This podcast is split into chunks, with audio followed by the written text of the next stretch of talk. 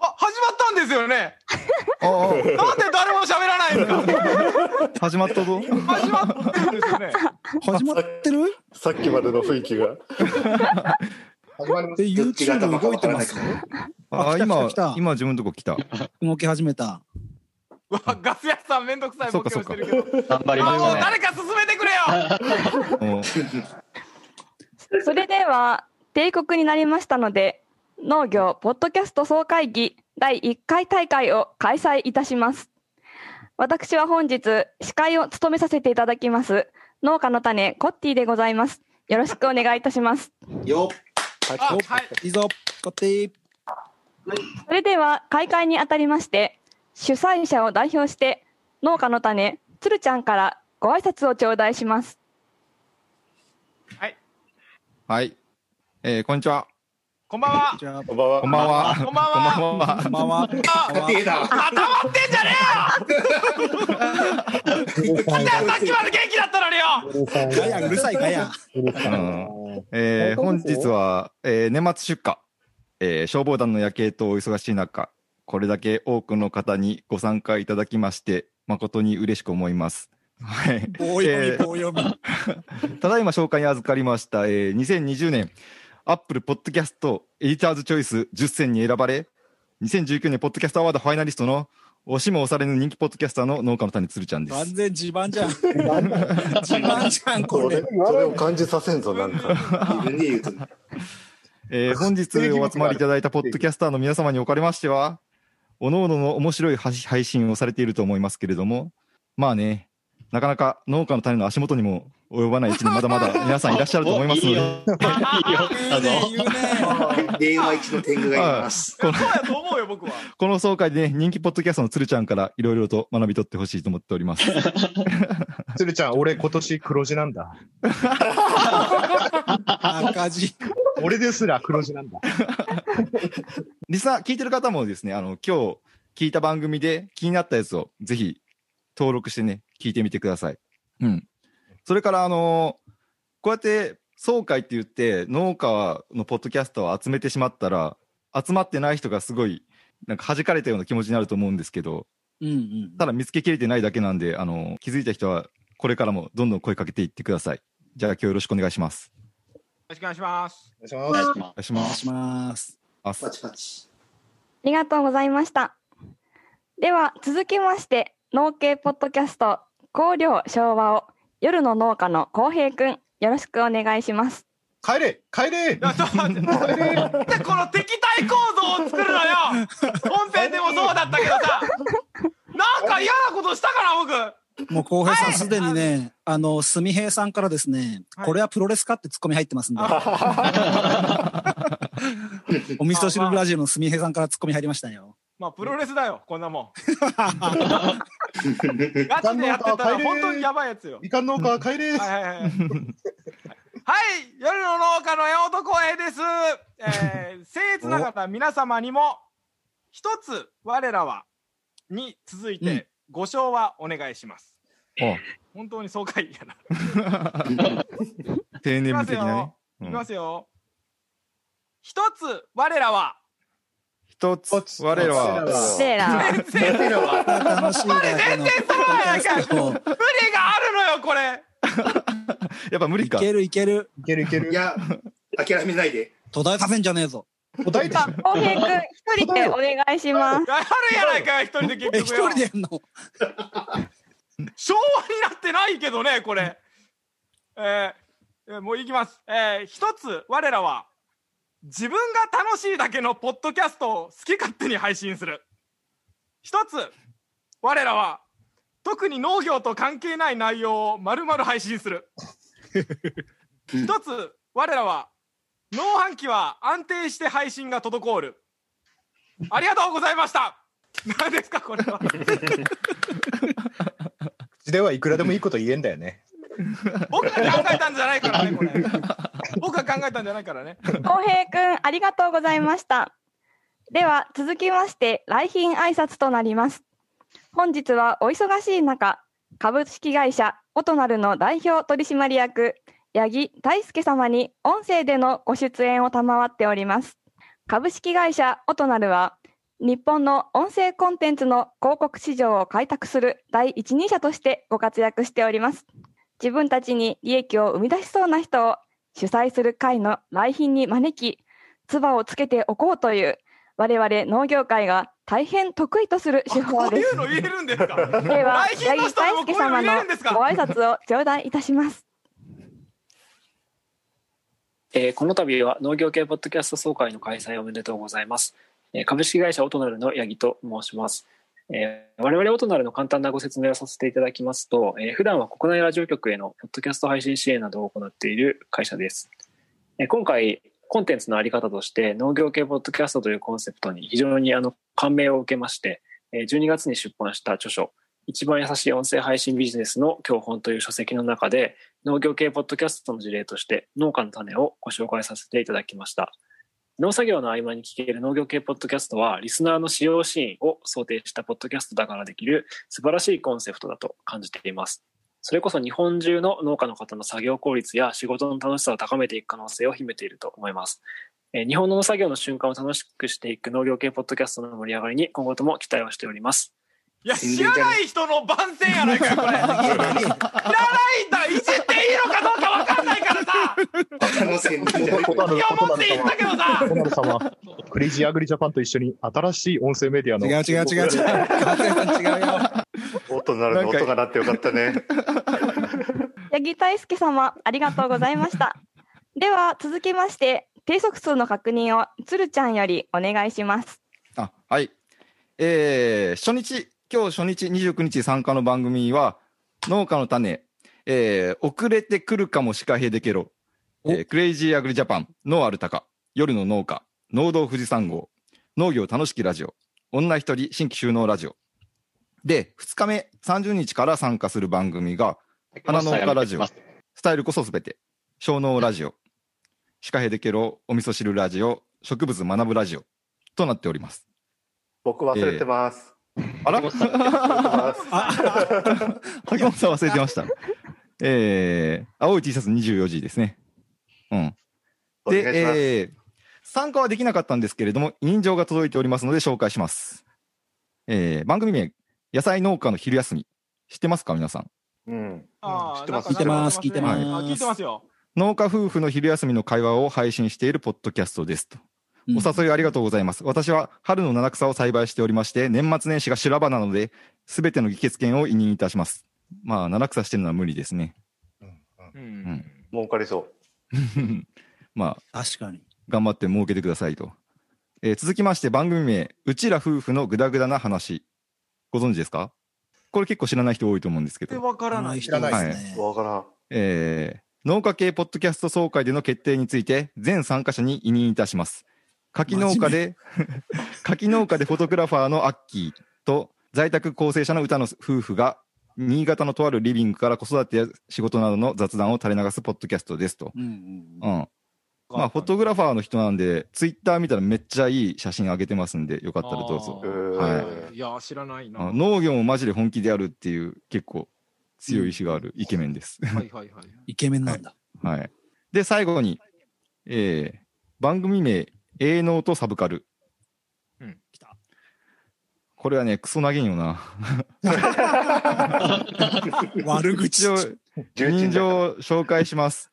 えー農業系ポッドキャスト総会の開催を心よびお喜び申し上げます。本来であれば、半ば農業系ポッドキャスターを引退した身である私にまでお声かけいただき、大変ありがたく思っております。ただ、大変恐縮ではございますが、総会開催当日は、妻子が実家に帰っている間に家中のフローリングにワックスをかけ直さなければならず、家の中を自由に動き回ることも、PC のある場所までたどり着くことも困難な状況となることが予想されるため、出席は致しかねます。これ、来れるやろ。見てないですか、これ。農業系ポッドキャスターのますますの発展、ご健勝をお祈り申し上げます。ということで、えー以下の権限を委任いたします。農業系ポッドキャスト総会の議決に関する権限。えー2、現在配信している A ノートサブカルの紹介。紹介しろってことですかね。紹介しろね3、3同番組が TBS ラジオで取り上げられて以降の配信者ジョンの感じ悪さへの言及。まあややったってことをアピールしたんでしょうねこれ不可農業ノーコロ、営農とサブカル配信者ジョンということでございました。議長、意義あり。議長、意義あり。緊急動議、緊急動議。え 何？あの、委任状に署名捺印はあるんでしょうか？えー、誰もないですね。あそんな委任状は無効です。総会としてこれを受け入れるわけにいきません。こんな頑張って書いてくれたのに。クレイジーアグリジャパンとしては全ての委任状の破棄を求めます。まあ今、印鑑をなくす改革もしてますし、じゃあまあ委任状は犯行がないので認められなかったみたいですけど、まあ、出席者がた多数いますので、えー総会は成立することを宣言します。以上。はい。パチパチパチ。では、議長の選出に移ります。立候補者がいない場合は、司会で指名させていただいてよろしいでしょうか？司会一任。ねいきます。はいはいはい。ありがとうございます。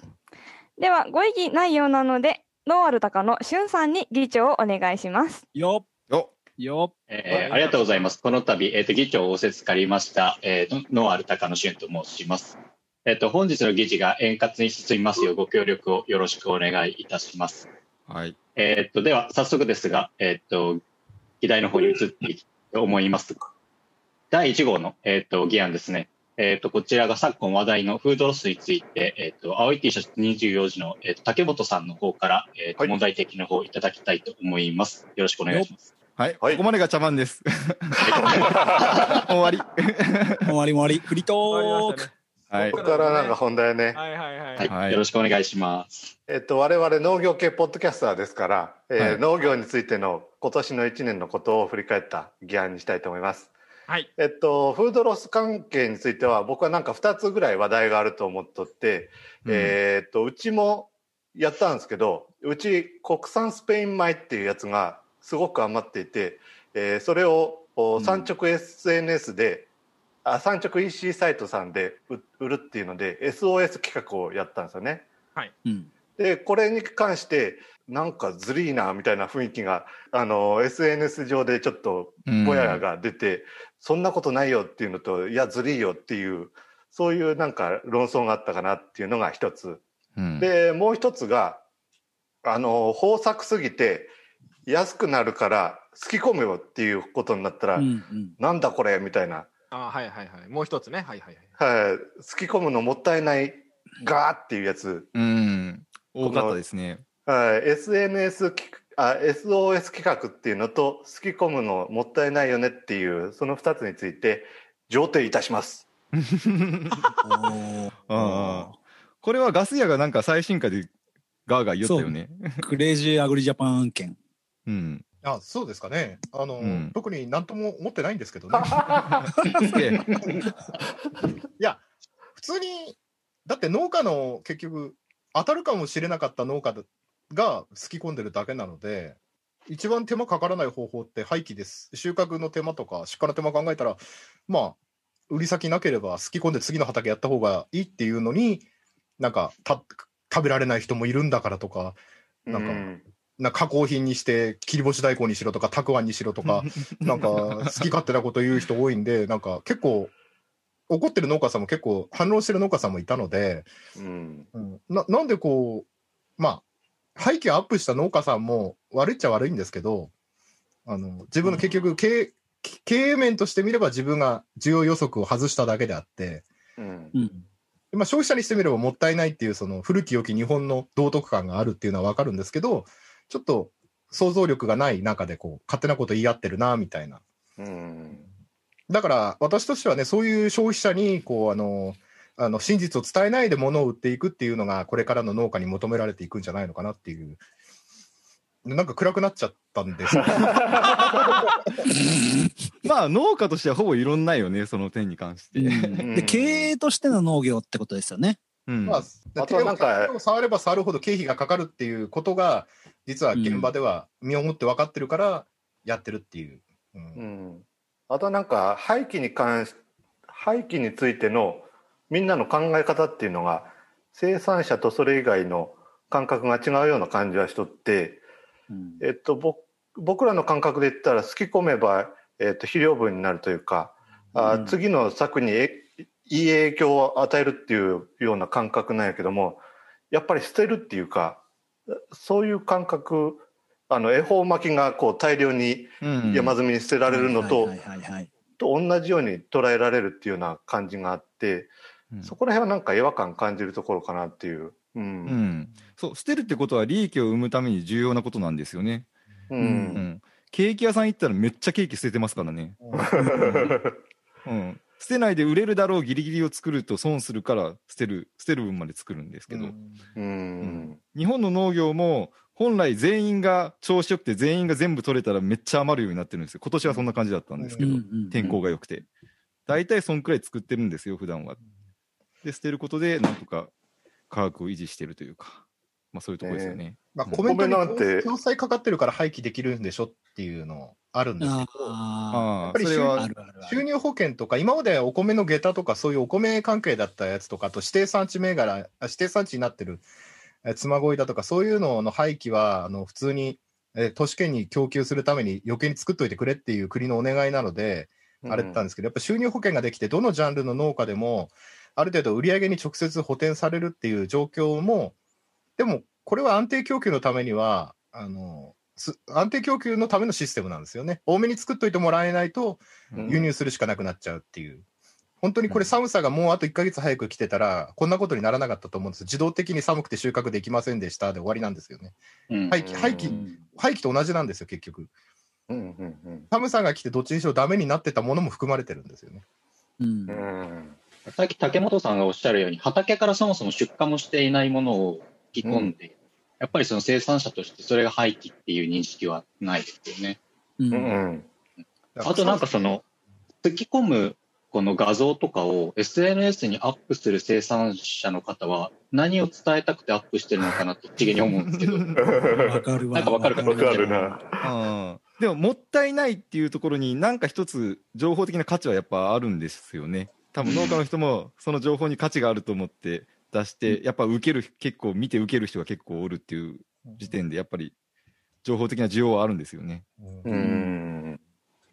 あと日本人にはこんだけ頑張ったのに評価されないお金に変わらないっていう憤りもあると思うんですよ。ああそれはあるか。うん。だけど、結果としてお外から見ると、あいや、あなたの経営判断のミス、作付けの判断のミスでしょっていうのが、まあ、世間から見るとの見た目ですよね。だけど、これ、こんだけ作って余ってるんだって言って、どこか助けてもらいたいって思ってるのかもしれないですよね。ううん。ん同情の言葉でも受けたいのかもしれないし。あのよく考えたらそれを上げる人も悪いのかな。うん。だってケーキ屋さんがケーキ捨てようけどそれは絶対に伝えないでしょ、うん。消費そうだ者によね。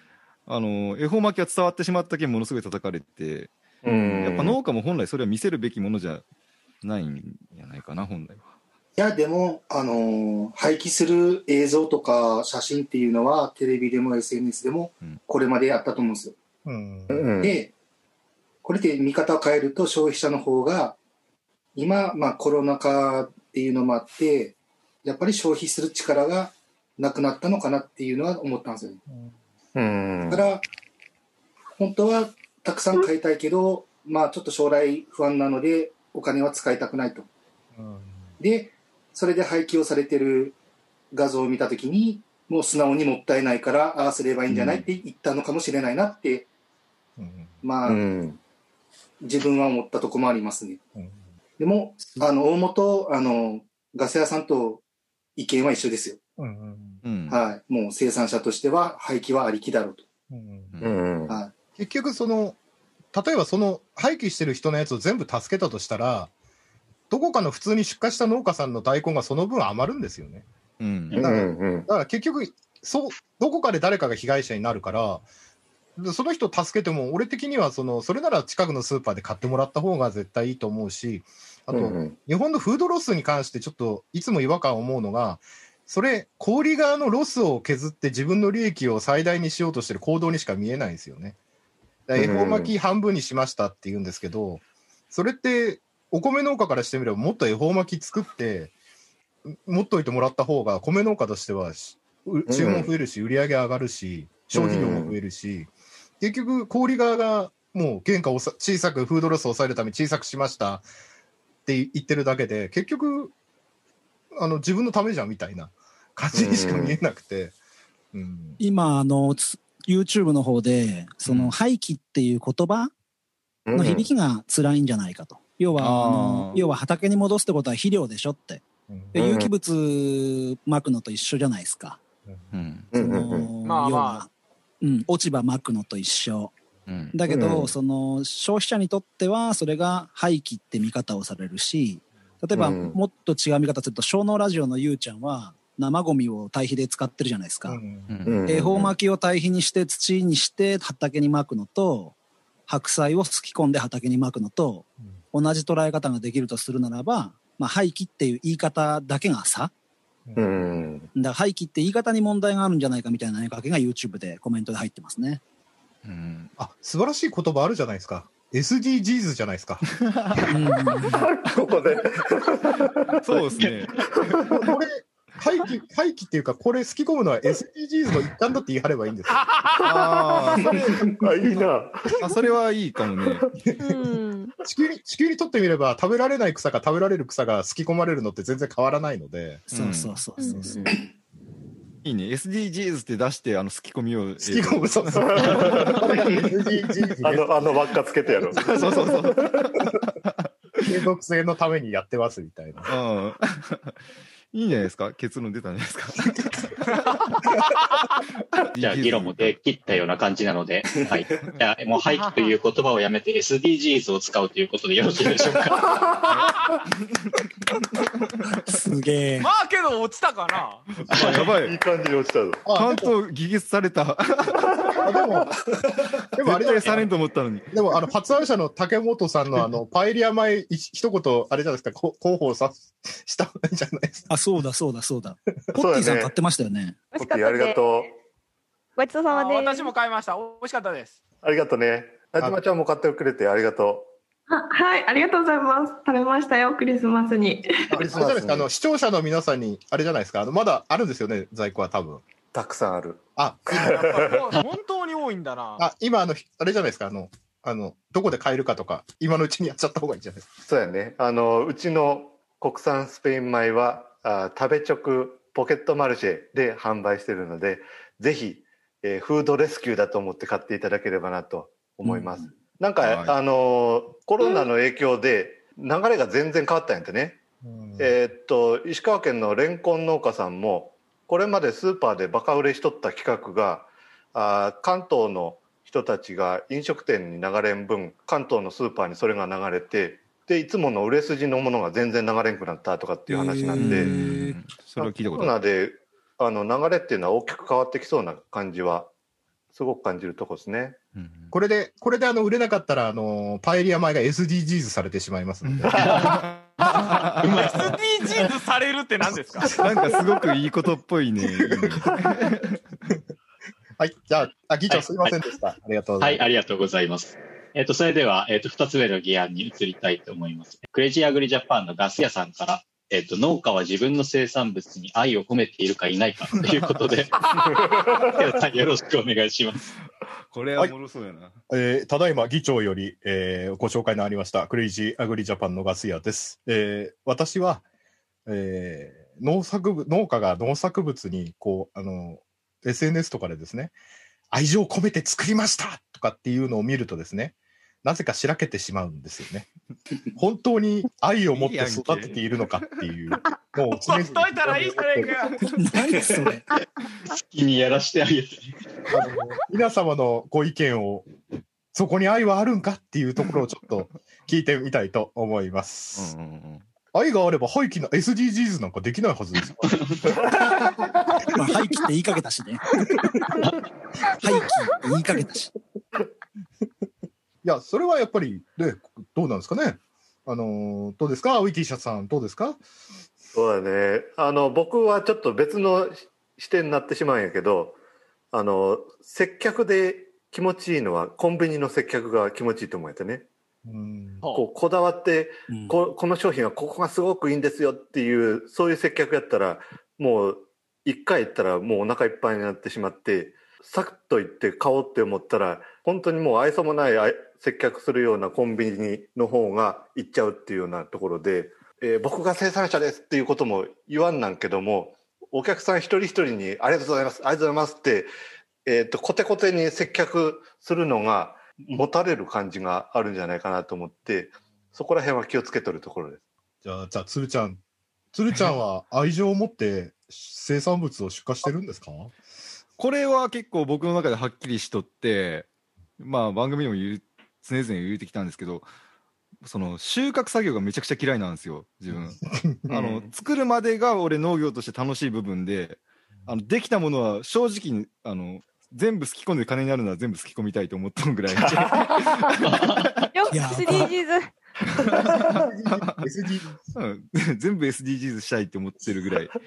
全く愛はないですね。あの、美味しいって言われても全く嬉しくないんですよ。あ、そうなんだ。はい。えー、えー、あえーそうか。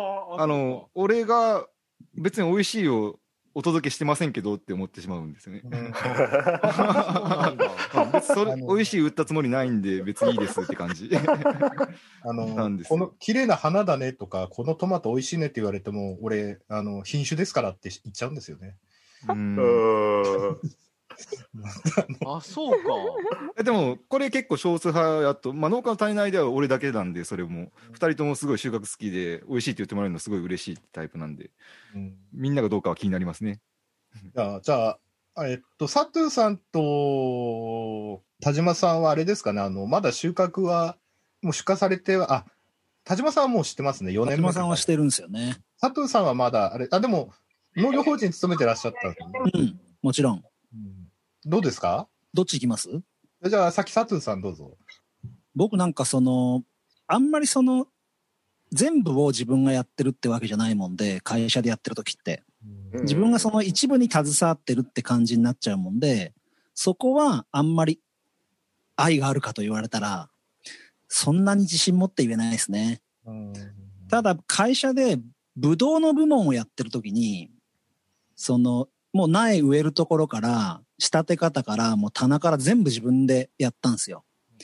やっぱりそれに関しては、もう全部こだわってやったんで、まあメンバー、ノード富士山号のメンバーとかに美味しいって言われると、やっぱ今までにない感情が自分の中にはあるなっていうのはすごいありますね。うん。ありがとうござそいますの関わり方じゃないですか？僕の中では。関わり方。じゃあ、どうですか、田島さん。うーんと、新規就農者はね、多分愛を持ってる人めちゃめちゃいるんですよ。やっぱり農業好きでやりたいから始めたい人が多いから、それを収穫した時の感動ですよ。みんなそこやり、味わいたいからっていう感じですけど、なんか個人的には、ほん、なんか本当にまあ農業を仕事としてやっていった先には、だんだんそれは薄れていくものかなと思っていて。うんで、そう、その薄い方がプロだなって私的には思っていてですね。そうか。うん。自分のものっていうより、その食料生産してるっていうか、なんだろう。ちょっと言い方が難しいんですけど。わかりますかね？なんか言いたいあ、こと。わかります。あ、でもわかります。私も収納収納した時は愛があったんですよ。嘘つけ。本当に本当に。嘘つけ、嘘つけ。だって、だから花切って鎌入れた瞬間にもう頭の中で30円、60円、120円とか、そういう風になったんで、愛を持ってやってましたからね。けどなんかだんだんそうなっていくと思いますよ。なんか農産物見見る見るとお金に見えるみたいな。そう。うん。けどそれがまあ農業者、本当の農業者はそっち側かなって個人的にはうんすごい思います。えさ最初にあの竹本さんが言ってたあの丁寧な接客よりも 研ぎ澄まされたらコンビニの接客になるっていうのと似てる感じしますけどね。ああ、そういうことか。はいはい。うん。どうですか、次、あの、楽しきラジオ様。何その顔。あの、まあ、正直、収穫する実はお金と思ってます。あで、ただ、生み出すまでに、あの、キュウリの長期作やってくるんですけど、その木の一株一株に病気入れてしまうと、ものすごく、またやってしまったと思うんですよ。もう、自分は以前からキュウリのその植物体のことを浮気相手と思ってるぐらい、もう、気のことが好きなんです。うん。どう気を作るかっていうところがものすごく自分はこうテーマで、それを8ヶ月間、9ヶ月間維持するためにどう向き合おうかっていうところがテーマなんですけど、これ愛はありますね今。年も守りきれなかったとかいうのはものすごくあるので、完全に愛、愛に愛に溢れてる。愛に溢れてる。愛に溢れてるいや収穫物に関してじゃないですよね。し植物体にた関して対してですね。そうそうそう。だから結局そこをしっかり向き合っていくと、結局お金も増えていくんだっていうつもりなので、手を抜いたら抜いた分だけダメになるし、入れたら入れた分だけ考えただけ良くなっていくっていうのがものすごく見えやすいので、うん、完全に愛で溢れてますよね。恥ずかしい。あでも、俺は一番近いですね。うんうん。じゃあ、しゅんさんどうですか？議長。僕あの、前の仕事で植物工場で勤めてたんですよ。うんああ、また違うな。植物工場は全く愛なかったですね。工場なんだ流れ作業、流れ作業です毎日こう企画の揃った 80g のレタスが毎日1000株できてくる工場だったんですけど、うん 毎日それを収穫してパッキングして出荷して種植えて、で、翌日また1000株収穫してっていうのを繰り返すと、愛は持ってないですよね、正直。もう生産物っていう見方になっちゃいますね。で、今は、あの、勇気でやってるんですけど、愛はないですね、正直。やっぱりそのビジネスとしてやっているっていう側面が強いかなっていうふうに思うので、なので、まあ SDGs するのも全然違和感はないし、あここに持ってないとか、まあましてやかわいそうだっていう感覚はないですね。もう浸透してきてますね。本日のパワーワードです。もう、もう農業界で多分来年からみんな SDGs したよとか、そういうギャップよりも強くなるっすよ。じゃあ、コッティさんどうですか？私、しゅんさんと近いですね。うちも水耕栽培なので、毎日種をまいて毎日収穫する365日繰り返しですよね。まあ、愛を持つというよりは、すごく、なんていうのかな、生産物、責任を持って本当に管理している大事なものですけど、それが愛愛かどうかってちょっとよくわからないですね。うん、あの露地作物も作ってますけど、それも葉物ばっかりだからね、結構あの、慎吾さんみたいにいて、どうやって剪定しようかなみたいなそういうことでもないし、まあ、一発撮り株撮りしたら終わりのものばかりなので、ちょっとね愛情をかけるっていうよりは責任感を持っているっていう方が強いのかもしれないですね。うん。なんかその愛を持ってるのと大切にしてないのまた別だと思うんですよね。うんやっぱりその生産物で、えっと、そこが自分たちの収入源になっているものなので、さっきあの、慎吾さんがおっしゃるように、きちんとこう、手間をかけて、いいものを作って、で、収益を上げようっていうところにフォーカスしてるんで、大切にはしてるんですけど、それが 愛なのかって言われると、愛ですとはなかなか言い難いかなっていう感じはしますね。愛って何です か恋愛に悩んでるやつのセリフみたいな。愛、ライクじゃなくてラブのことです。あなるほど。でもやっぱりあの思うんですよ。やっぱり種まくときに手で一粒一粒まけば愛情も目立つと思うんですけど、ゴンベイ君5台連結して管理機で引っ張りながら興奮しながら引っ張っていって、ね、農家にしてみれば、愛が生まれようにないのかなとは思うんですよね。やっぱだから SDGs することがトラクターですぐできるっていうのも、自分でやっぱ一粒一粒何千粒も何日もかけてやったら、やっぱりちょっとそれはできないなとは思うんですけど、どれだけ手をどれだけ手を触れたかっていうのも関係してくるのかななんて今思ってて。うん、やっぱ、しゅんさんのね、あの、こ工場にいたらやっぱり愛は生まれないなとは思うんですけど。で、で YouTube の方でも産業化するってことだよねみたいなコメントが入ってますね。あの、うんリサーチャットさんがさりげなく、ポッドキャスト配信ポッドキャスト愛はあるのかっていう。そう、そこ最後振りたかったです。ああの、あれですね議題については全員意見が出揃いましたね。おい、ちょっとハブってねえか！対立構造を作ろうとするのよ！あの私ホストなんで強制には退出することもできるんで。やめてよ！怖いこと言わないでよ！聞く気ねえんじゃねえないかよ！ギアー車が聞く気ねえんじゃないかよ！いやまあどえ僕か。僕どうだろうな？そのまあ果樹なんでちょっと野菜とかよりもスパンが長いので、うん愛っていう部分がちょっと強いかもしれないですね。うんまあ食べてていやーどう愛があるという言い方かなんかどうかわからないけどそのまあお金に見えてくるっていう感覚もわかるけれどもその、うんお金が先で愛が出てきたのかそれともそのものに愛が出てきたのかがどっちかが先か私分からなくなってるんですよ。うん。で農作物作ってて初年度の時はただただ作業をやってて嫌だったんですけどできたものを食べてあ甘えなこれうまいなこれは大したもんやなって思ってで直売所とかで自前の直売所があるもんでお客さんに食べてもらったら「いやこれうまいな」って言われて「あやっぱうまいよね」ってなってでそこでお金もらえるっていうような感覚なんでそのイコールお金っていうよりかはなんか一個リアクションお客さんが入ってきてでお金っていう感じになってるんでなんか直結はしてないですね僕の感覚では。それが愛というのかどうか。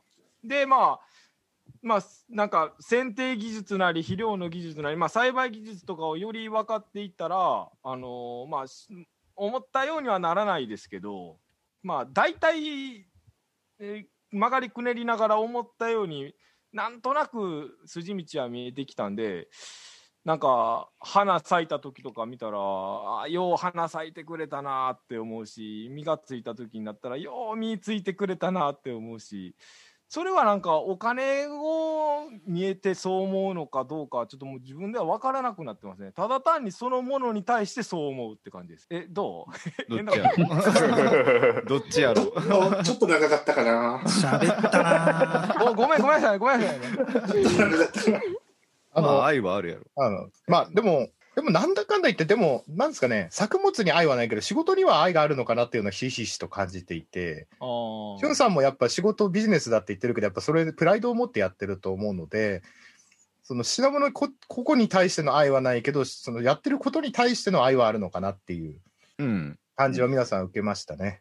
そそうれちゃんも、ねそれちゃんも作ってることが好きだけども、収穫には興味がないっていうのも、んでもやっぱりその仕事に対する愛の一つの、えー歪んだ愛というか、修正癖というか、うんガス屋が言ったように、やっぱ自分のかけた手の手をかけたやけん、えー見物のやってる慎吾さんとか、果樹もや、果樹とか見物やってる浩平君とか僕みたいなタイプは、一個の植物体に結構な時間をかけるんで、あのーその植物体を愛するようになるというか、結局愛って自分をが好き、自分の愛なんで、自分に対する愛なんで、自分が手をかければかけるほど好きになるというか、問題児ほど可愛くなってくるというか、うんうん。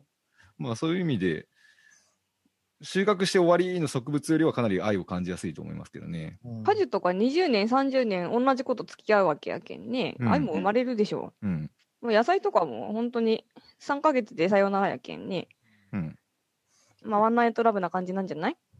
ちょっと名前と、名前と系譜してますけど、ブドウ農家さんで、ジベレリンをすごい薄くして、豆粉で薬散してるって方いたんですよ。だから、すごい省力化できてるんですよね。うんだけど、その方はやっぱり、その、もう、なんていうか、もう完全にビジネス、ビジネスって感じ、んのか省力化して、利益を最大化してやろうって感じは受けたんですけど、俺、それは仕事に対するやっぱり愛があるから改善活動、他の人がやらないようなうんこ。とやってるなと思ってて。ということで、まあ、うん結論とし俺、俺的な結論としては、みんな、農業ということは愛してる。けど、品物に対しては人それぞれっていうのが、あの、再確認できたかなという、えーすいません、私の議題でなんか、どう締めていいんだか、議長お願いします。いや思いのほかガス屋がすっげえしっかりプレゼンして、回してしっかり締めた。そうだスーパーとかで農家がこう、こっちの見てる写真って俺、不気味でしかないんですよね。そせっかく綺麗にしまったのに。あ、すいませんすいませんはい、ありがとうございます。総会議第2夜へと続きます。この音源は、つるちゃんが聞きやすいように編集したもので、カットされた議題も多くあります。前編は、クレイジーアグリジャパンの YouTube チャンネルをご覧ください。農系ポッドキャスト総会議第2夜入りが全然違う。この気合の入りっぱりがすごい。最初硬かったのに。はい。じゃあ、司会の方から。はい、第2夜の開催にあたりまして、はじめにお伝えしておくことがあります。聞いていらっしゃいます皆様には、ツイッターでつぶやく際、ハッシュタグ、農系ポッドキャスト総会議とハッシュタグをお願いします。願いしますよろしくお願いします。お願いします。あ昨日忘れとった。ブリングバックさんのラップ感が半端ないですね。えー本日も多数の農系ポッドキャスターにお越しいただいております。初日のメンバーには自己紹介をさせませんでしたが、第2夜の皆様にはしっかり自己紹介をしていただきましょう。敵やったんか。くしょじゃあ全全番組ですね、自己紹介お願いします。はい。誰からいきます？じゃ順番順番。順番で、指名してください。あとりあえず、つるちゃんからね。はい。はいえー農家の種という番組やってます、つるちゃんです。と、司会やってるコッティです。よろしくお願いします。よろしくお願いします。お願いします。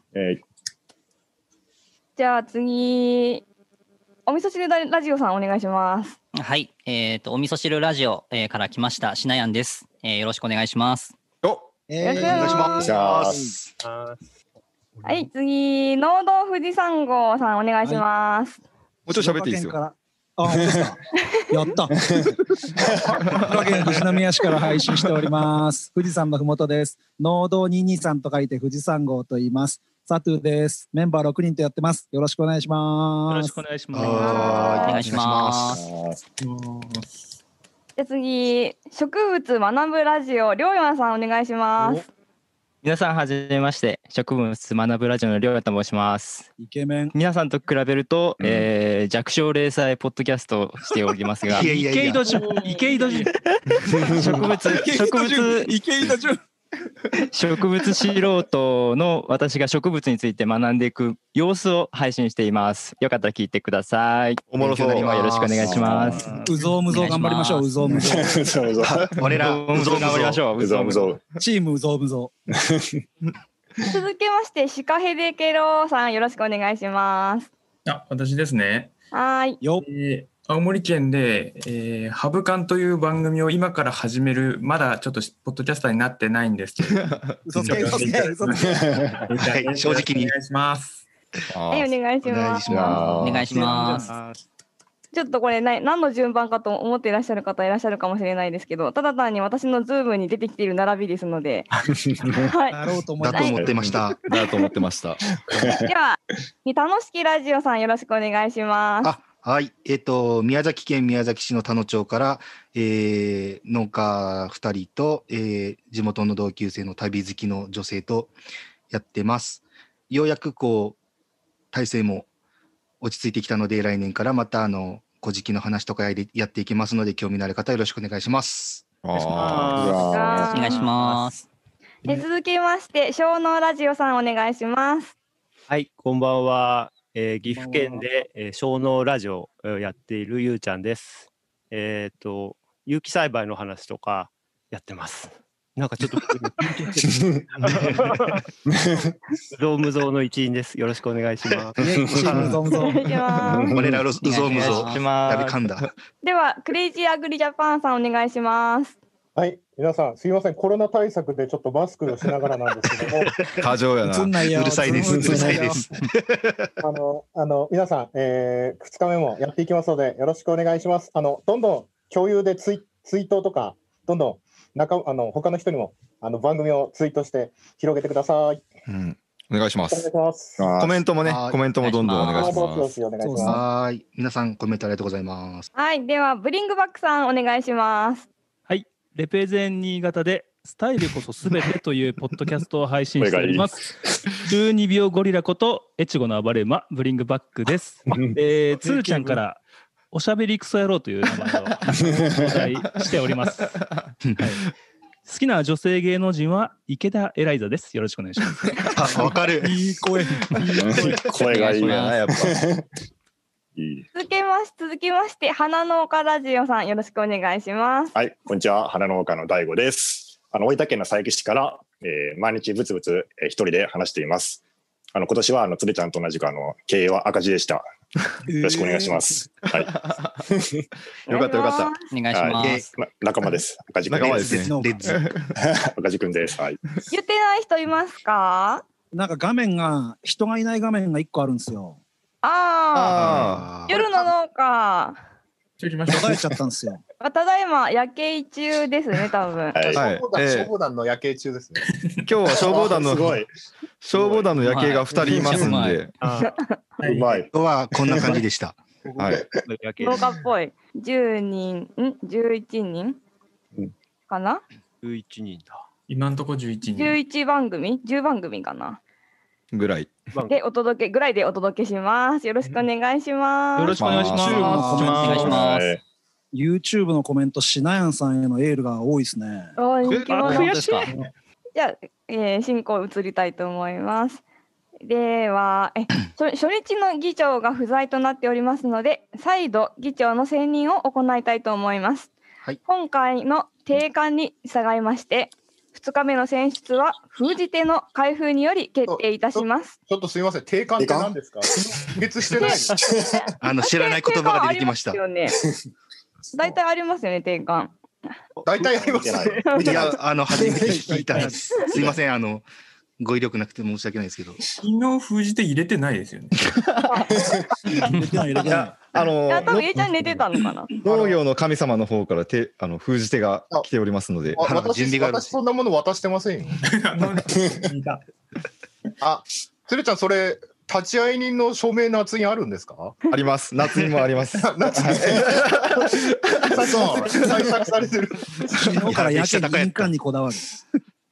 あ、マジか。え、誰？いいよ、もう顔芸とか。え、ただ、何何何？鶴ちゃんって書いてあるじゃん。ちゃんって書いなんじゃそりゃ。あの今しょ将棋好きの人は爆笑してます多分。わからん。全然わからん。全然わからん。はいというわけであの封じ手によりまして私が議長とさせていただきます。緊急の緊急解任。ちゃん。今日解任。承認いただける方は拍手を持って。はい、まあ、ブーなんちゃブなんです。はい残念なお知らせですけど、まあよくわからんけ YouTube のど。方は反応してくれたのはジルさんだけですね。拍手、拍手3人しかいなかったですけど。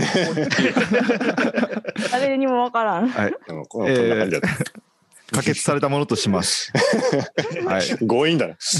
では、えー昨日の続きになりまして、えー議題に沿ってえー第2夜の議事を進めていきたいと思います。よろしくお願いします。お願いします。はいえーじゃあまずは、えー昨日と同じく最初は硬いやつからですね、えー第6号議案、仕事と勉強について、えー農業楽しきラジオの慎吾さん、説明をお願いします。はい、えっと、頭がめっちゃ硬い私が、本日一発目を飾りたいと思います。はい。シーンってならないようにしてください。よろしくお願いします。はい、えっと、本日私からはですね、仕事の勉強という、えー議題で、えーお話をさせてもらいます。えーまず私の話になるんですが、かれこれ6年ほどスタディクラブというオランダの勉強会の方式を用いて、毎日の終了や冠水量、週に一度の生育調査に加え、ハウスの環境データや気象データをもとに、あの、勉強会のメンバーとデータの共有、比較、分析を行って、栽培の管理のレベルアップを図っています。でそこでまず私から、あの皆さんにこういった情報媒体おすすめですよというものがあれば教えていただきたいのと、あと2つ目に、皆さんはあの自分が普段農業をやってる中で、どういったところから積極的に情報を取ってるのかっていうのがちょっと知りたいので、そのあたりをというかトークできたらいいのかなと思ってます。よろしくお願いします。長い。字を書いてきた。あーとか、うーとか言わんようにしようと思って、ちゃんと書いてきた。本当の総会の気持ちになりました、今。え、でもそのぐらいせんとさ、一発目重くならんやろ。別に重くする必要ないんですよ。コメントで、あの、慎吾さんに対するあの、不物表現がありますよ。え？硬くて丸い頭って書くと。反応しづらい。どうやって勉強してるかってことですね。そうです、そうです。皆さんどういうふうに農業関係の情報とか勉強してるのかなっていうのを聞きたいですね。まずまあ、あのーやっぱり、ポッドキャスト聞いてて、たくさん、えーそういう情報を仕入れてるの、やっぱ鶴ちゃんなのかなと思うんですが、どんなとこから勉強してますそうですね。あの、農薬とかの資料とか、なんか新しい農薬が出たりしたら、あの、指導員の仕事で、えー普及書とか、試験場とかから資料をもらったりするんで、結構最新の情報は入ってくるんですけど、うん、今年からはどうですかね。基本的に作業中に耳で聞きながら情報を入れることが多いんで、書籍も書籍を耳で流して聞くっていうのは結構やりますね。オーディオブックを購入ということというか普通の書電子書籍を買ってそれを Android に読ませるって感じああ、なるほど。うん、最近の最近の Google はすごく優秀で喋りも、なんで結構愛用してますね。ああ、その手があるんですね。うん。へえ。です。ありがとうございます。と、シカヘデケロの A ちゃんさんはどんな感じで普段されてるんですか？うちの場合は、うん、基本的にその疑問を疑問として残したくないので、はい、疑問が発生した瞬間に分かるまで調べますね。その調べるっていうのは、どういったものをまず当たやっぱインターネッっていくんですか？トインターネットが多いですね、やっぱり。ああ、ネットただでもインターネットって、うーん、ハーブに関しては、だいぶ、なんだろう、家庭菜園レベルの話ばっかりで、メニューに使えないことが多いんで、同じような科目の、もう、なんだろう、栽培方法が確立されてる野菜とかの、を応用してやってみるみたいな感じのが多いですけどね、栽培に。ハーブとかって結構情報少ないですよね。いや、本当に家庭菜園の話ばっかりなんですよね。う。ん、家庭菜園のはいっぱいあるけど、結構専門的な雑誌とかでもハーブに関してはすっげえ大雑把にしか書いてないんですよね。うん、研究が進んでない感じしますね。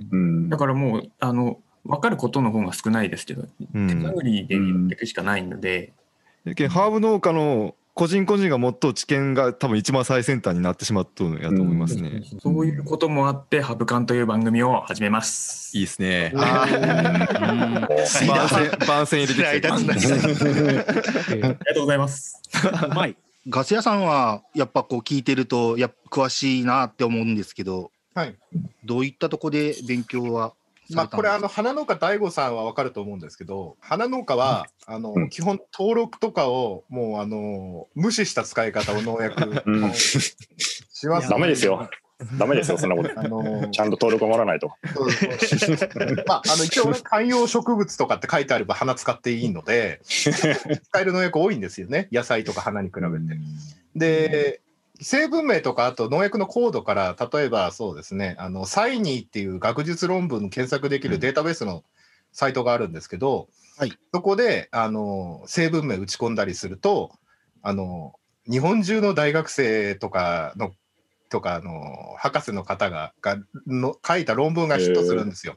うん。そうすると、あのー例えば、えーっと、私がその、例えば、菊にもしかしたら、いもち病の薬が使えたら、もしもですよ、私の私的な研究でですよ、いもちの薬が使えたらいいなーなんて思って、あの、某いもちの、明治さんが出してる某いもちの薬を、あの、成分を調べてみたら、実は菊に登録はないん、菊に使おうと思ったんですけど、菊の登録はないんだけども、一応、あの、茎とか葉っぱの成分ちょっと硬くなったとか、ちょっと病気どうなのかっていうでもあの少し Y 化が出てっていうデータがあるからあこれで菊に登録取ってないんだなっていうの分かったりするのでそういうふうにして、まあ、あの調べたりしますね。なるほどはい。実践も。うんそうそうですね。うんだから論文のを見つけると、例えばその人、聞くなら聞くだけずっと研究してる博士とかっているわけなんですよ。はい。で、その人のあの論文書いた人の人全員あの協調になってる人全員名前クリックすると、その人が書いたか関係あの論文とか全部出てくるので、うんうんそういうふうにしてあの農薬系はそういうふうにして調べますね。なるほど。今のものすごくありがたかったですね。あの、どっから入ればいいのかなっていうのをずっと思ってたので。サイン多いですよね。そうですね。うん、今、Google スカラーって Google の検索システムがあって、その論文だけがヒットする検索。はい。あとあの普及員さんの雑誌のあの国立図書館とかのアーカイブスにあると普及員さんって毎年あの技術成果を上げなきゃいけないじゃないですか。はいはい。それも載ってたりする時あるので、うんそうすると継ぎ木とかあこれとこれつつけられるんだとかこうすれば効率的にできるんだってたまに、あのそういうのも出てきたりしますね。確かに昨年の全国大会のやつ見せてもらったんですけど、めっちゃためになりますね、あれ、見たら。あブリングバックさんが喋ってないっていう。あどどんどんお願いします。俺はこうだっていう。あの、あの、最近、種苗メーカーとかに聞聞くとかいう話で、えー植物学ぶラジオ。出た。来た。岩屋さん、あの、ああの農薬、農薬とか肥料とかの卸やってそうなんでよるんですすよね。。あの皆さんと違って僕農業者じゃなくてですね普段は農薬とか肥料を売ってる会社員してるんですけどなのでね今那須研さんが種苗屋さんに聞くって言ってましたけどそれを僕がいつもやってるって感じですよね新しい農薬出たら皆さんにお伝えするのが僕の仕事になってますねそれ、基本的にその部会に、えー資料を渡すみたいな感じですかね。部会に参加するしたりもするしもう個人農家さんにと仲いいところは普段から行ってるところに行ったりしますよね。結構、シナヤンとか、あの、部会出しなくて個人でやってますね。そういう人がどういうふうに勉強するのか。僕は、えっ、と、一番聞くのはナスケンに聞きますね。おあナスケン来いって。まあ一番近いんで、まあ、一緒にあのパーソナリティやってるナスケンっていう農家の、えー友達がいるんですけど、まあ基本的に僕は、なんかこう事前に、なんかこうしっかり勉強してから栽培するっていうよりかは、一番最初本当に何も分からず、分からないところからスタートしたので、今も基本的にちょっとそれが残ってるんですけど、行き当たりばったりで、なんか分からんことが出た時に、これなんやろうみたいな、聞いていく感じですね。だから身近で言うとナスケンに聞いたりとか、あとはあのメーカーさんとかにも聞きますね。うんそのキュウリの作ってるメーカーさんで、まあ、親身に電話対応していただける方が今いるので、まあ、その方にどういうふうにすればいいですかっていう聞きながら、それでまあ自分なりにこう経験値をだんだん積み上げていくような感じですね。なるほど。あの皆さん、ヒュンダイ農業読まないんですか？ちょっとなんか違う。たまに読むな。今はもう読まなくなった。あれに俺は出るよ。あ、出るんですか？あーオーガニックの人は結構そうそうハマりそうやな。じ実は、あの、一度出させていただきました。えもしよろしければ。はいはいはい。僕、あの、新規収納いちご農家なんですけど、はい。いちご農家の大先輩に話聞きたいなって今思ってる。あ、もうそういうのどんどんしてください。ブリングバックさん、いちごどうですか？はい。いちごですか？僕は普通に指導員の方から聞きますね、いちご。あと、最近、いちごの分厚い本買ったんですよ。あ大善みたいな。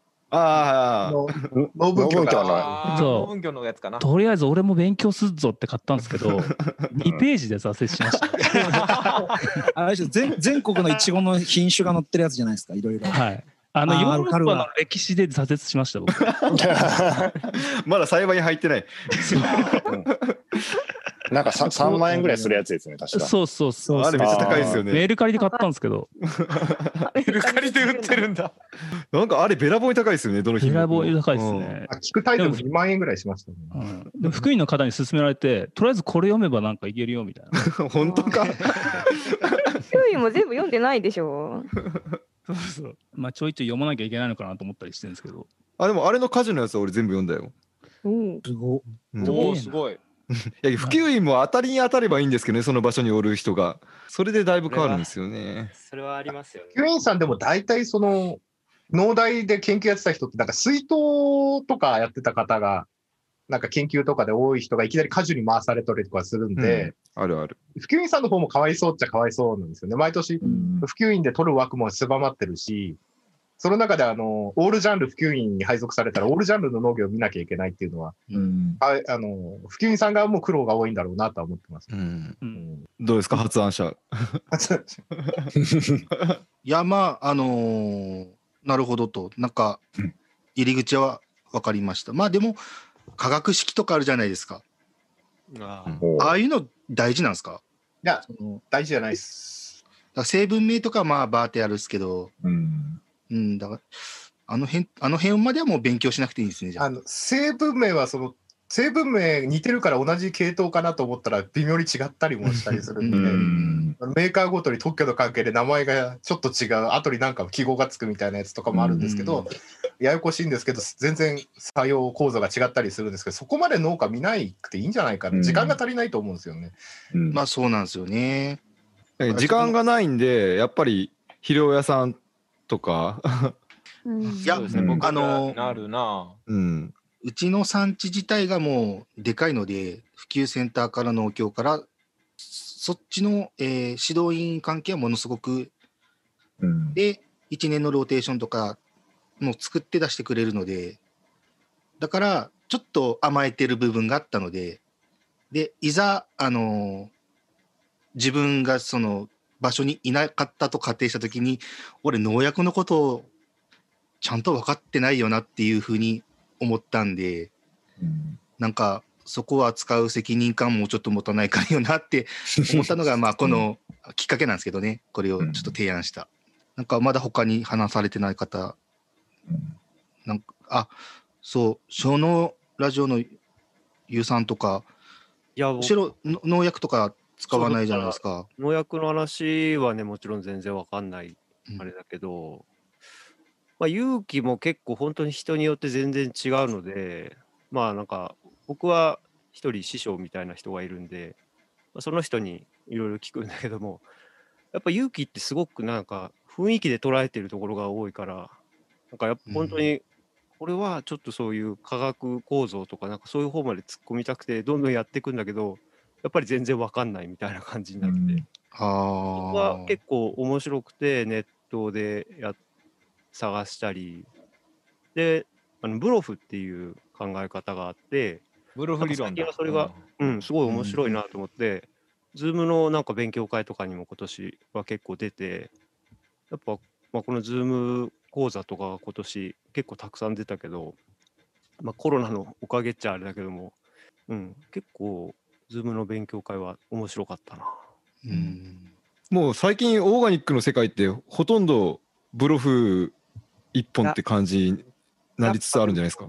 儲かってる人は結構ブロフでやってるけども、でもブロフで失敗してる人も僕いっぱい知ってるから、うんやっそうなんだ。ぱりね、成功してる人たちの声がすごく取り上げられるし、でもやっあのー肥料代がものすごくかかるから、まあ、取り上げがスナップエンド一旦で2000あの800万とかそういう人いるけど、肥料代もものすごいかかってるから、あのブロフってやろうと思ったらそのブロフ理論を提示してる、あれ小祝さんやったかな、うんうんのところの特殊な肥料なり何なりを買わなきゃいけないようになるんですか？そんなことなくて、成分さえ分かってれば、それと同じようなものを買えばいいから、あの他の肥料屋さんでも、僕はね、一時ちょっとやろうかなと思って調べたら、それこそ静岡の肥料屋さんから買ったりしてやってたけど、でもやっぱり結構かかるよね。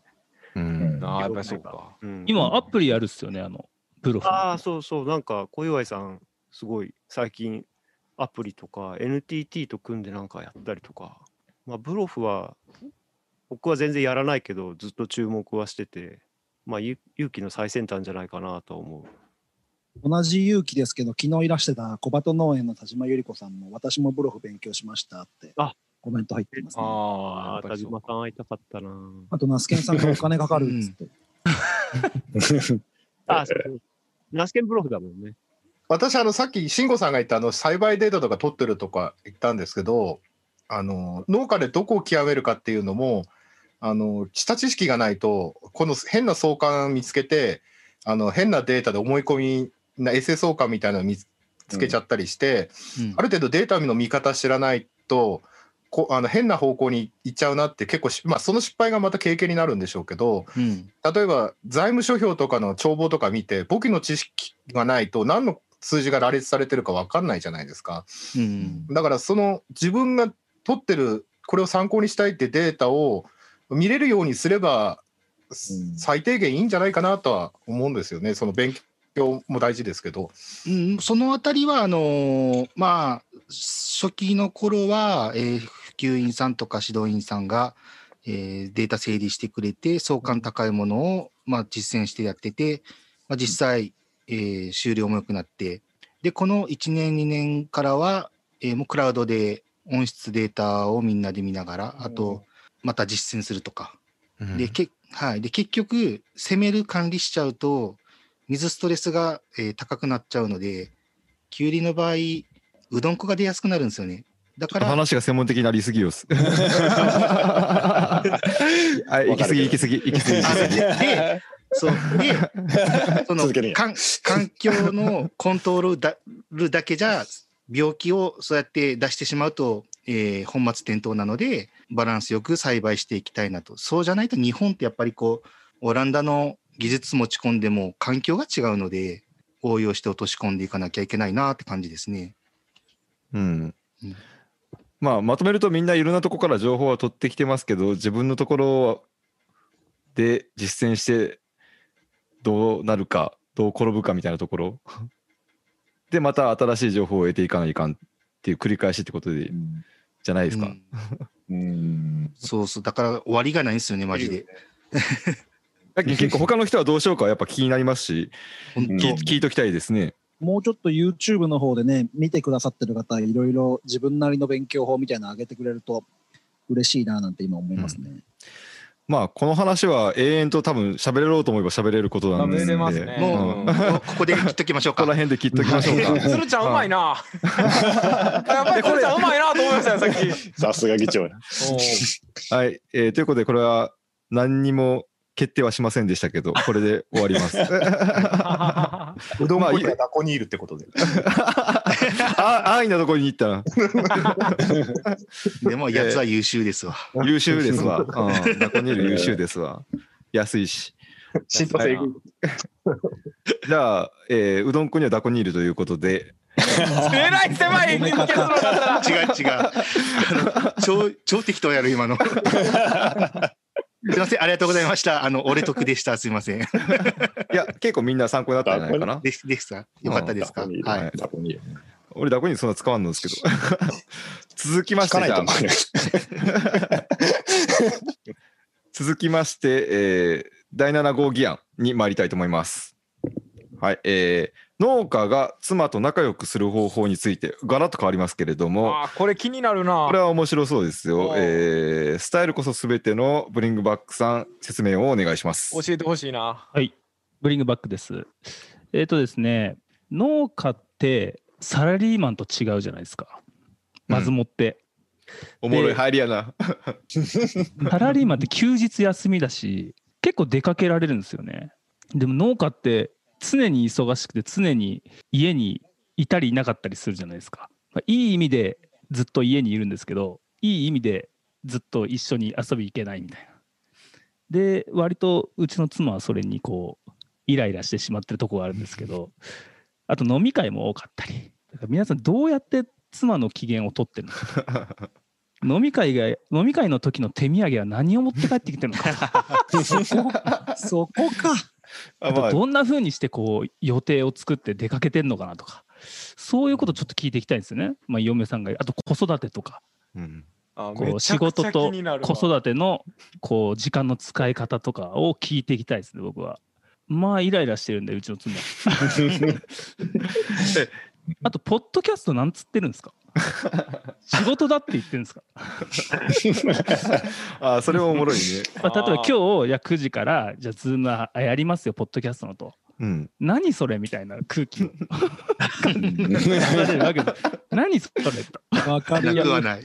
ポッドキャストなんだけども。だからお前何なんと。そこあたりみんなどうしてんのかなっていうのをすぐ聞きたいんですよねあーめっちゃ聞きたいわ、それ。まずちょっとつるちゃんからアドバイスですか？えっと、質問自体は何やったっけ？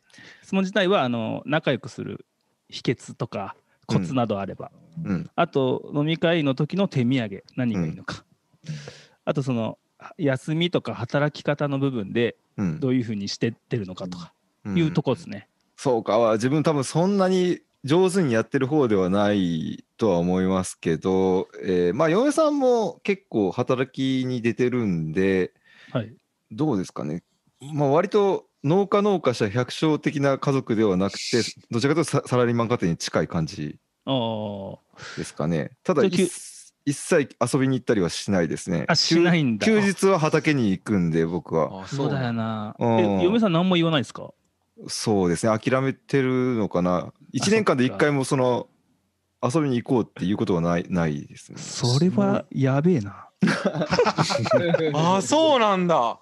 ないですそれはね。やべえ遊ぶのがあんまり好きじゃないっていうのがあるのえなんであんまりいいパターンではないと思います。けど、家事とか育児の負担は結構になってはいます。うん。なってはいます。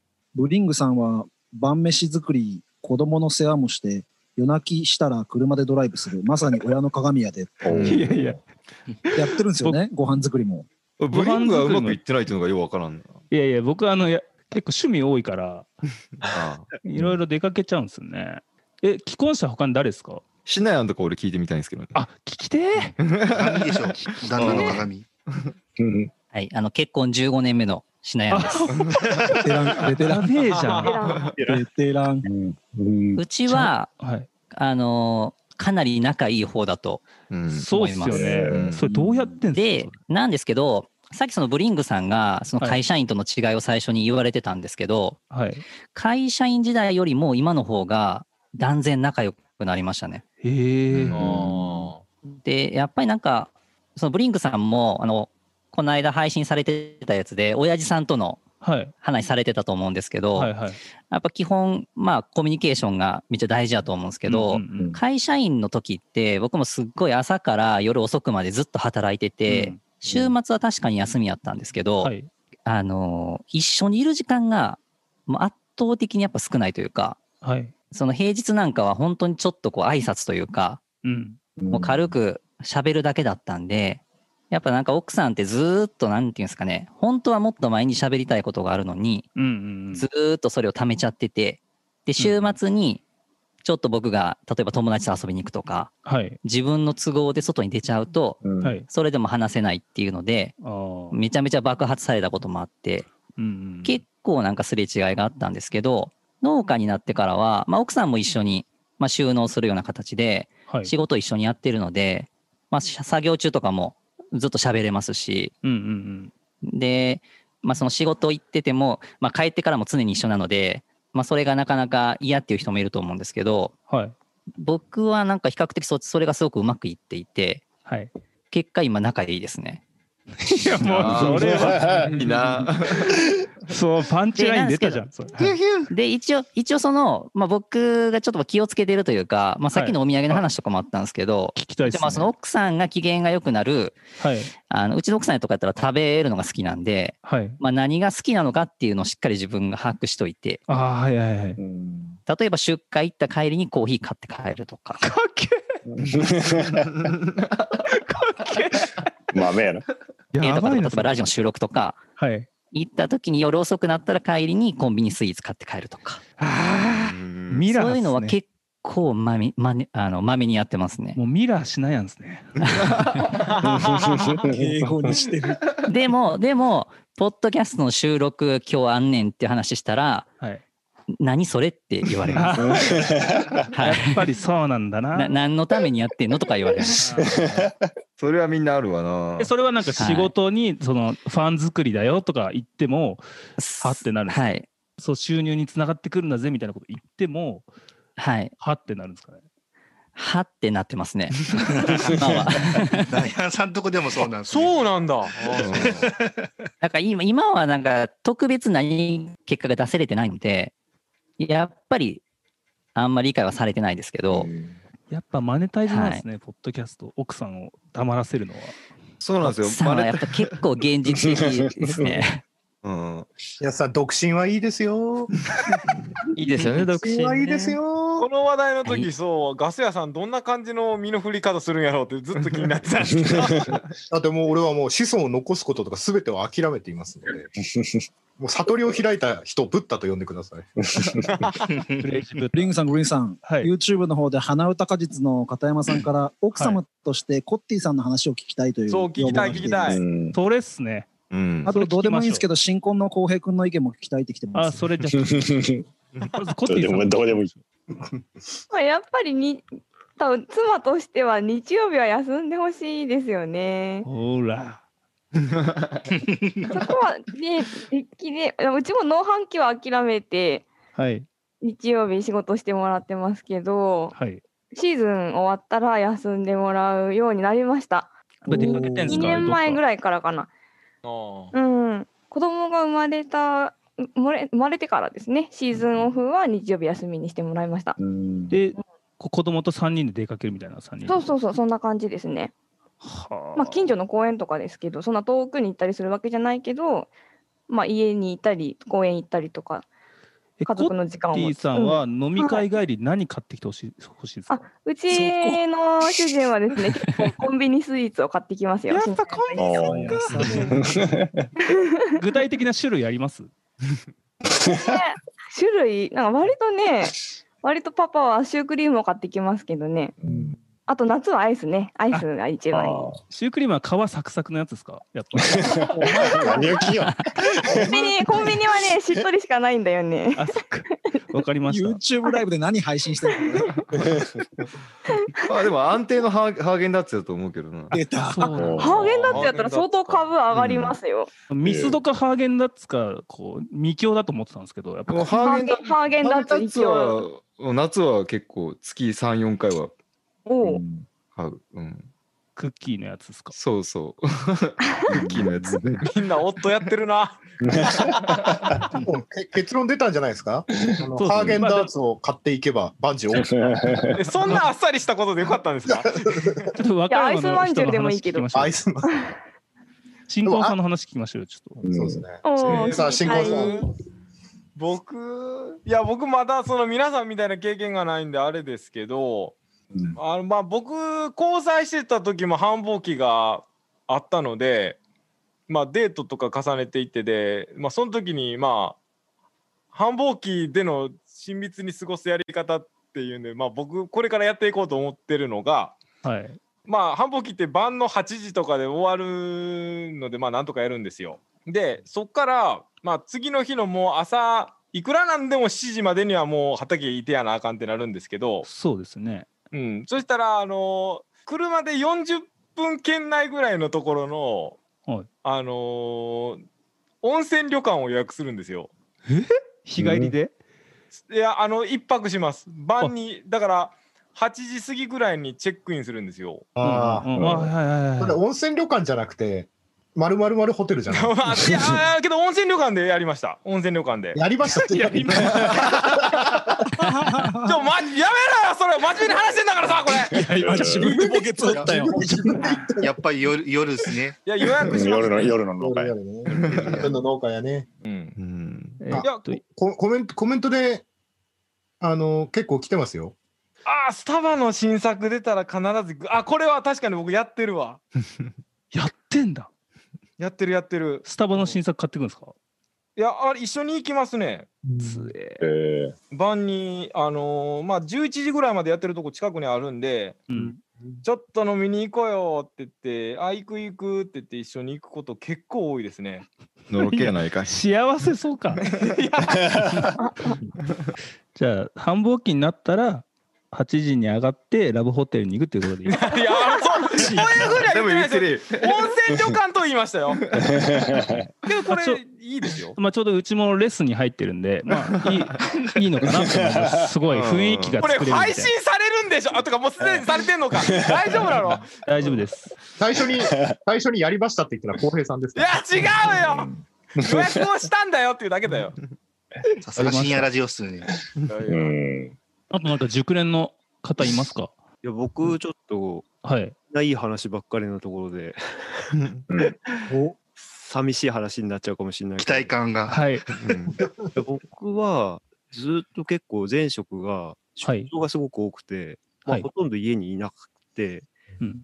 で、なんかもう家族みんなそれに慣れちゃってて、完全に、えー移住して農業を始めて、すごく家族の時間が増えたら、はい。逆にどうしていいか分かんないみたいな。感 じで、でだから、いないのがデフォルトみたいになったのに、お父さんなんでいんのみたいな。じゃあ修行会社時代、海外飛び回ってた時も単身で行ってたんですか？そうそう、単身だった。もう年間100日ぐらいずっと出てたから、全然いなくて、でも今、だから一緒に作業とかはしない。あそうですね。絶対うまくいかない。うちも妻と一緒にはこう仕事をしないスタイルなんですけど。うん。まあなんか、最初それがちょっと一緒にやりたいなと思っていろいろやってたけど、もう今は諦めて。なんか雨の日に夫婦揃ってホームセンターとかって行けたら理想なんですけど、やっぱり雨の日にあの男男の農家さんがいつも一人でホームセンターうろうろしてるのは、やっぱり奥さんとやっぱり離れてしまうの理由があるのかななんてあの、ロンリーウルフの私ども、ロンリーな者たちは苦痛な議題なので、あの、どこかで知っていただきたいです。そうそうだろうなとは思いました。はい、満足です。あ じゃあ結論としては、はい、8時にラブホテルに行って、あちょっと待てよハーゲンダッツを買ってくる。はい。というわけでまとまりましたので、次の議題議案に進みたいと思います。えーブリングバックさんありがとうございました。ありがとうございました。えーじゃあ第15議案、農系ポッドキャストの日を作りたいについて、お味噌汁ラジオのシナヤンから、えー説明をお願いします。はい。はい、ありがとうございます。お味噌汁ラジオのしなやんです。えーよろしくお願いします。はい。えっと、僕からはですね、ちょっと提案なんですけど、まあ、農系ポッドキャストの日っていうのを、まあ、作りませんかという話なんですが、まあ、何かというと、えっと、まあ、今回のように、この農系ポッドキャスターさんが、これ集まることってすごいと思いますし、で、今日もこう参加してて、なんかこう、なんていうんですかね、この盛り上がりというか、ちょっとこのうねりが起こってる感じが、すごく高揚感があるんですけど、で、まあ、何をやるにも、まあ、皆さん、こう番組ごとに、まあ、目的やったりとかコンセプトとかは、まあ、違うとは思うんですけど、やっぱりこう、新規のこうリスナーさんが増えることってすごく嬉しいですし、これからも増やしていきたいと思うんですよね。で、そうしたときに、何か、こう、なんていうんですかね、この農系ポッドキャストで、なんとか会みたいな、こう、組織を作るっていう形ではなくって、なんかもう文化を作るのがいいんじゃないかなって思ったんですね。で、で、その組織にしちゃうと、まあ、た例えばこう上下関係やったりとか、こう、入る、入らないとか、抜ける、抜けへんとか、なんかいろんなこう、しがらみとか出てくると思うんですけど、なんかこう、もう本当に出入り自由の、こういう、なんていうんですかね、緩やかな関係性が、こう自然に生まれて広がっていくようなこう文化を作れば、まあそれが自然に根付いて、こうみんなにとってハッピーになるんじゃないかなっって思ったんですね。で、でそこで、この、えっ、と、この農系ポッドキャストの日っていうのは、例えば、えっ、と、毎月何日を、えっ、と、農系ポッドキャストの日っていう形で制定して、まあ、その日に合わせて皆さんがそれぞれエピソードを配信して、で、その時に、例えば SNS 等でハッシュタグをつけて、農系ポッドキャストの日というふうにしていくと、なんかこう自分のリスナーさんがそれを見た時に、こう辿っていったら他の農系ポッドキャストにも出会うきっかけになって、こう、なんていうんですかね、番組えーごとをこう回遊するきっかけにもなりますし、あと、あとはその、ポッドキャストっていう、こう、大きい枠の中でも、これだけこう、同じような、こう、共通点で、こう、つながっている、こう、農系ポッドキャスト番組があるってことは、一つこの大きなポイントになってくると思うので、面白いんじゃないかなと思って、えー議案とさせていただきました。はい。もうこれやりましょう。いいっすね。本当ですかまあまあ、いや、農系ポッドキャストって言っても、くくるのがとにかく嫌嫌なんですよね。くくっといてなんですけど。これ農業系に変えたじゃん農業系から農系に変えたじゃないですか。やっぱり行を抜きたかったんですか、行も抜きたいし、あのもう本当にぬぬ塊って緩ければ緩いほど俺いいと思ってて、あの固まってないようで固まってるぐらい、いさっき言った文化としてあるぐらいの方が理想なんですよ。うん、けど一回ちょっと固まらんと何もできんやったけん一応集めただけなんで、うんまあ理想は理想ですね。うん。あのね、固まったら外れた人はね、もう敵対してしまうし。あえっと世界ポッドキャストデーにかぶらない日で、ポッドキャストの日って、なんか農業、農系なんで、まあ農業から外れてもいいと思うんですけど、なんかそれに知らない日とかに合わせても、農業系ポッドキャストの日じゃなくて、なんなんまあ、名称はまだみ家庭として農業ポッドキャストの日みたいなんでいいですけど、ただ一粒万倍日とかになっちゃうと、あの、ずれたりするので、なんかこう、毎年同じ日にあるような何か農業系イベントの、あの、5月5日の別れ霜とかそんな日でもいいと思うんですけど、あの、そんなんで決めたらいいかなとは思ってるんですけど。で、それに合わせてね、みんな、ちなんで、あの、世界ポッドキャストデーみたいな、こういう YouTube ライブとかできたらいいなと思うし、えー、いつがいいですか？いつ ?9 月30はなしってことですよね。え ?9 月30日はなしってことですよね、要は。うん。結構忙しいしね、なんか。近い日もなしですよね。でも12月30とか。ありですよね、絶対。そうやん。あの、トメトメイキの日を農業パポッドキャストの日に。トメイキ。トメイキ。は8月15日とか。お盆やん。むちゃくちゃ忙しいわ。い市場しま、市場が閉まっとうっていう。甲子園の決勝じゃないですか。しなや、しなやんさんはあれですか？あの、なんか、候補の日とかあるんですか？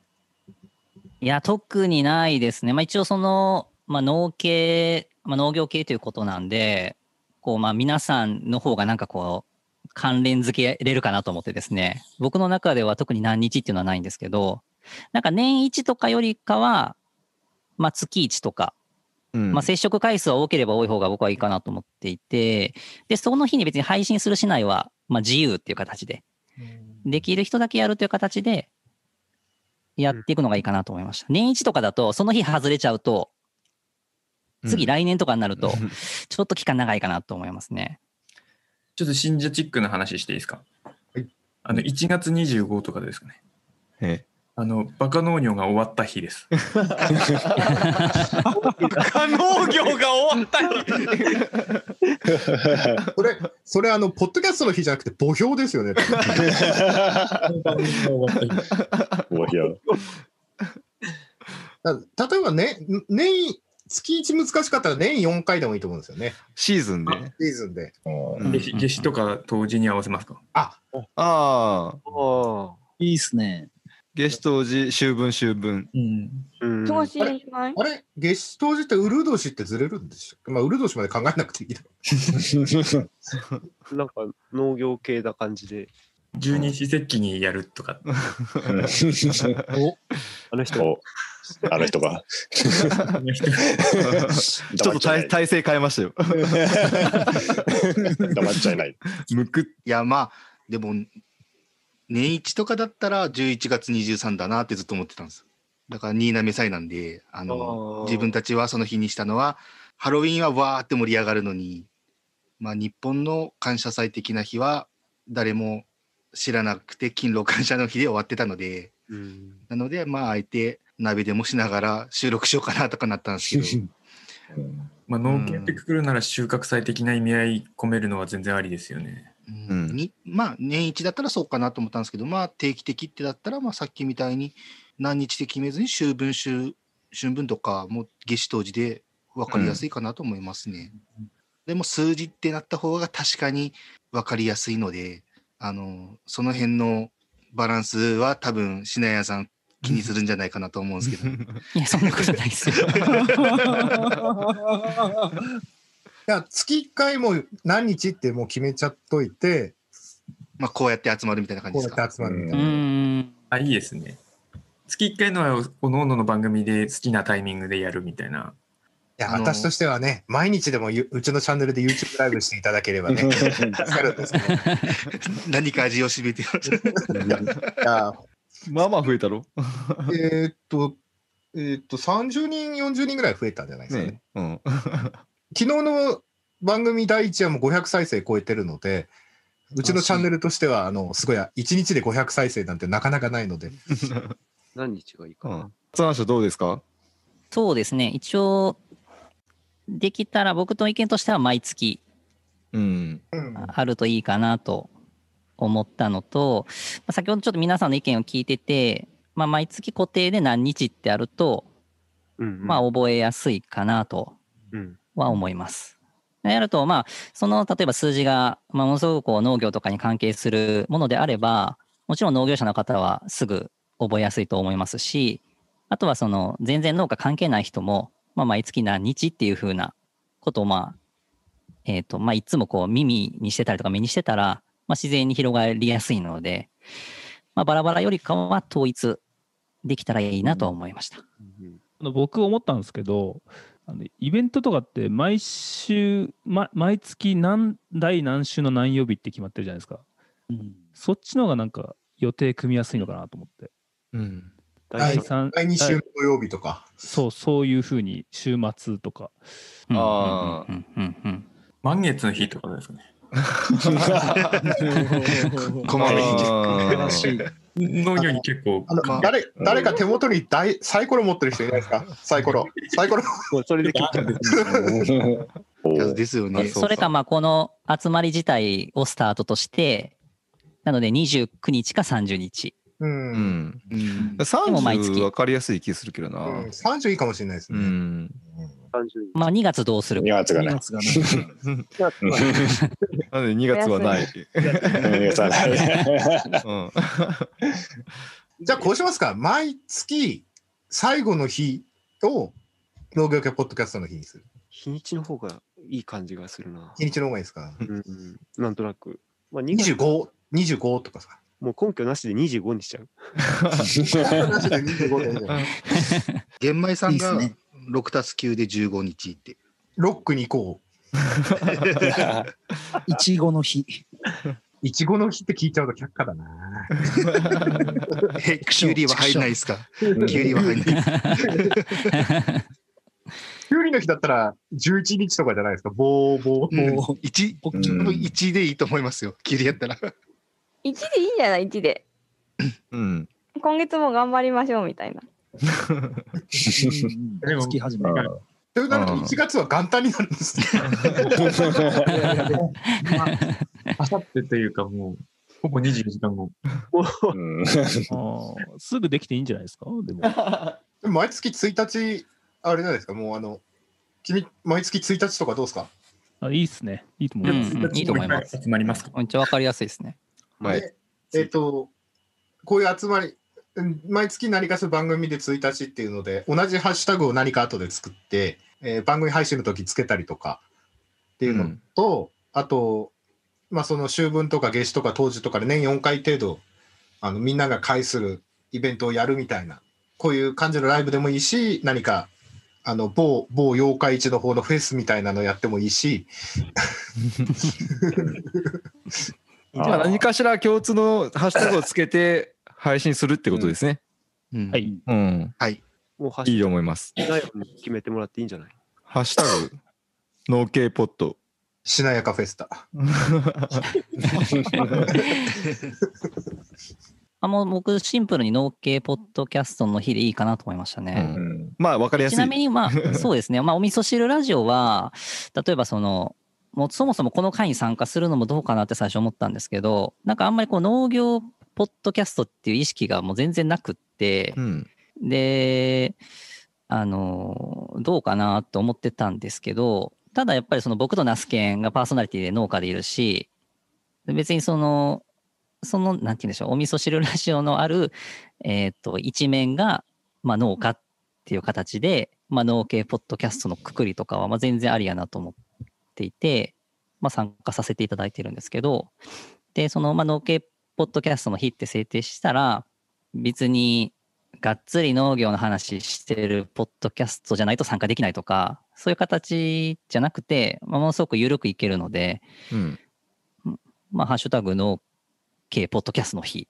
まあ、この、なんていうの総会議自体もすごく生きてくると思うので、うん。まあ、そのままスライドでその名前でいいかなと思いますね。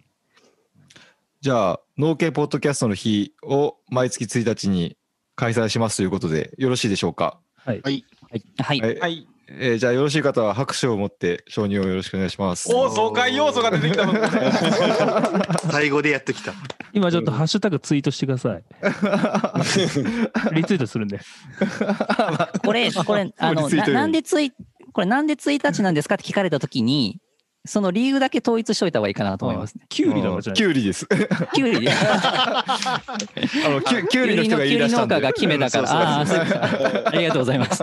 キュウリの人が言い出したから。いやしない屋さんなんですよ、これは。いやいやいやありがとうございます。じゃあ、それでお願いします。理由、キュウリ農家が発案したから。よっしゃ。確かにマーケティングとしてね、確かにお味噌汁さんだと、系ってつくのが、ジャンルがそのジャンルなのかなと思われるのが嫌っていうのもわかりますね。俺も農業系ポッドキャストや、看板捨てようかな。それはいいんじゃないかな？まあもう自自営業ポッドキャスターになるのかな。うん。それもありやと思いますよ。はい。というわけで、えー、すべての議案が一応終わりました。もう長くなったんですけど。はい。2日目はかなりガチ爽快感が、ガチ爽快感が強かったですけど、最後に、ほんまに。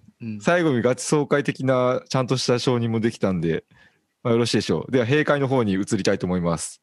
司会お願いします。はい、皆様お疲れ様でした。お疲れでした。お疲れ様でした。2日間にわたって開催されました農系ポッドキャスト総会議の最後のプログラム「閉会の言葉」を農道富士山号の佐藤さんに賜りたいと思います。佐藤さんよろしくお願いしますはい。僭越ながら務めさせていただきます。まずこの場をお借りしまして今回の農系ポッドキャスト総会議を主催していただきました農家の種のつるちゃんに皆さんで拍手をよろしくお願いいたします。合わせまして司会を務めてくださったコッティさんも横綱ポッドキャストとして素晴らしい司会っぷりでありがとうございました。うぞうむぞうの僕たちは食品ロスを SDGs と言ったり、妻とは8時にラブホでハーゲンダッツを食べたり、マネタイズのことはさんに任せていこうと思います。最後に毎月1日を農系ポッドキャストの日として努力していくことをここでまとめとしたいと思います。本日はリスナーの皆さんもありがとうございました。ありがとうございましたありがとうございました。ありがとうございました。くれぐれも本日参加いただいたポッドキャストの登録、YouTube チャンネル登録をお忘れなきようお願いいたします。では、良いお年をお迎えください。それでは皆さん、良い農業を おやすみなさい。さよなら、良い農業。手放す。手放す。手放す。手放す取られたかどうかわからんな。